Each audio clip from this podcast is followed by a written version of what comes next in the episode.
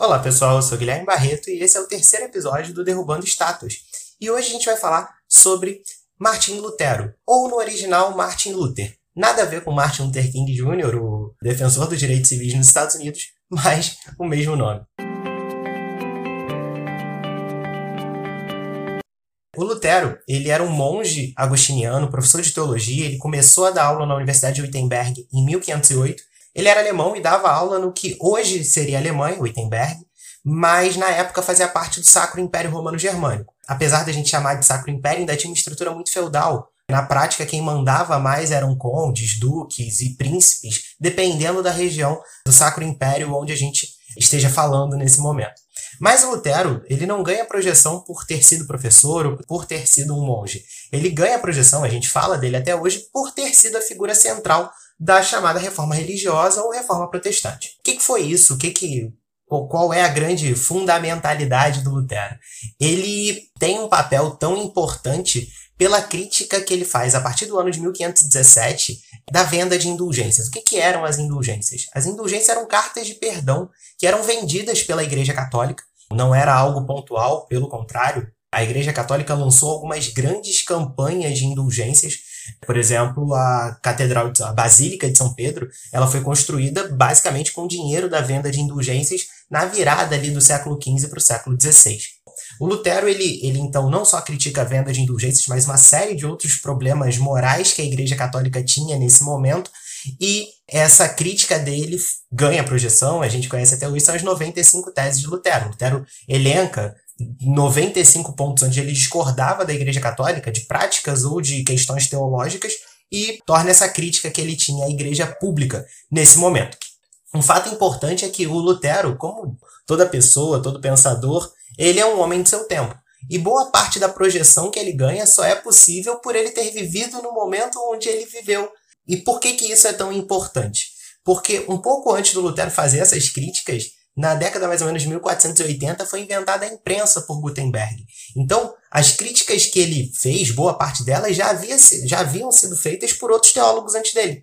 Só que o Lutero consegue espalhar essas críticas não só pela Alemanha, mas por toda a Europa, por conta da invenção da imprensa. Então, os escritos dele foram produzidos e reproduzidos à margem da igreja e conseguiram é, ser espalhados pela Europa. Muita gente costuma dizer que Lutero foi o primeiro best-seller, porque ele foi o primeiro cara que conseguiu vender em larga escala por todo o continente europeu, em grande parte por conta da escrita que ele possuía, até hoje muito elogiada, mas principalmente pela relevância que o texto tinha dentro daquela sociedade.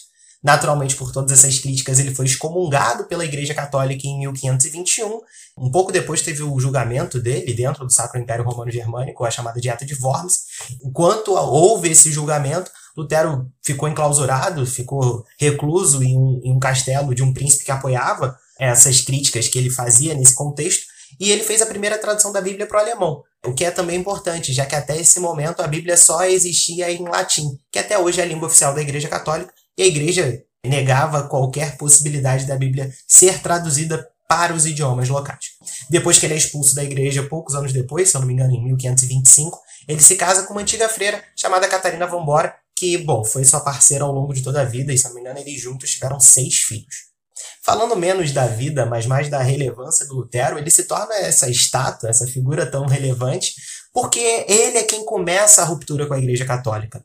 Ele é quem faz essa, essa grande denúncia dos abusos do clero, não só da venda de indulgências, mas da venda de cargos, da simonia, da venda de objetos sagrados, que era muito comum, chamados relicários, o desrespeito ao celibato por parte de vários membros do clero. Então ele, ele faz uma, uma, uma grande devassa dentro da Igreja Católica. Ele, ele aponta diversos erros que a Igreja Católica tinha todo o movimento protestante que vem depois dele, que no Brasil hoje em dia é conhecido como evangélico, vem em função a partir dessas críticas do Lutero. O Lutero abre uma brecha que se escancara pouco tempo depois por outros caras, como João Calvino, como o próprio Henrique VIII na Inglaterra e outros reformadores que acabaram sendo muito importantes dentro desse contexto. Então, o Lutero ele tem toda essa relevância porque ele gera mudanças definitivas dentro do cristianismo. O maior, maior processo de ruptura dentro do cristianismo, dentro da cristandade nesse período, acontece a partir das críticas estabelecidas pelo Lutero.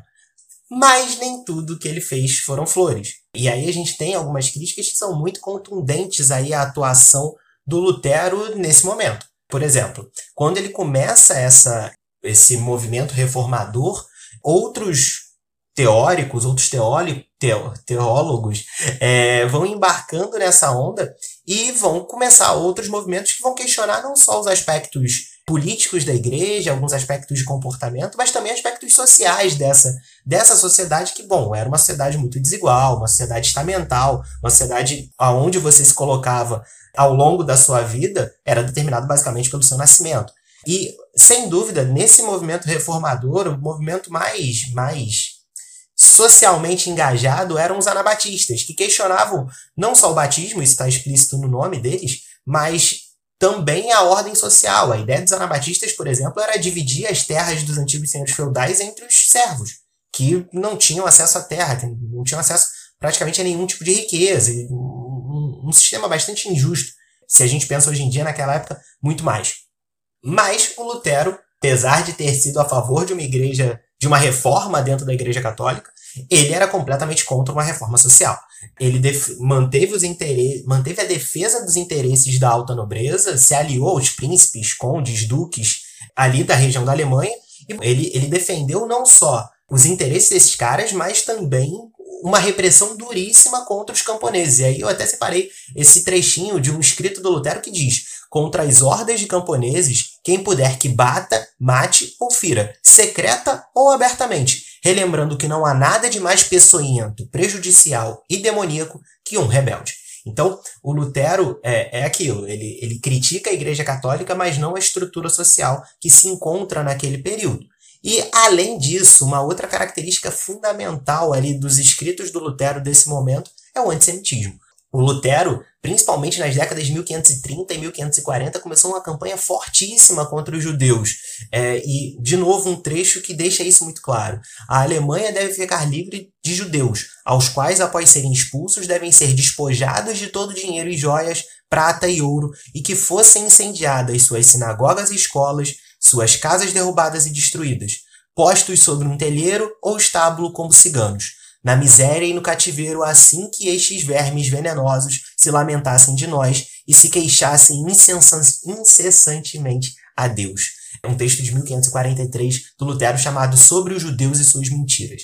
Essa campanha iniciada pelo Lutero continua mesmo depois da sua morte e os judeus são expulsos de diferentes áreas da Alemanha no século XVI.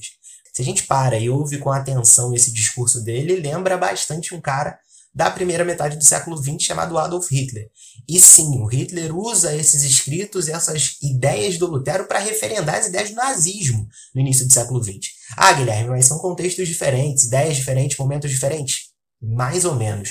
É, o antissemitismo ele foi muito presente, em algumas sociedades ainda é muito presente, até hoje em dia. A gente está falando de algo que tem dois mil anos.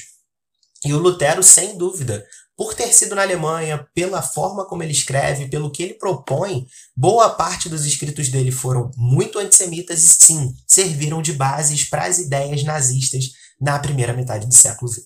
Tranquilo, galera? Então, é, esses motivos acabam expondo algumas contradições do Lutero, tanto do ponto de vista social quanto do ponto de vista de um antissemitismo muito forte, bastante preconceituoso ali e, e, e validando uma perseguição a um povo pela sua fé. Tranquilo, galera? Fiquem bem, fiquem em segurança. Espero que hoje tenha sido positivo para vocês. Forte abraço e até a próxima. Tchau, tchau.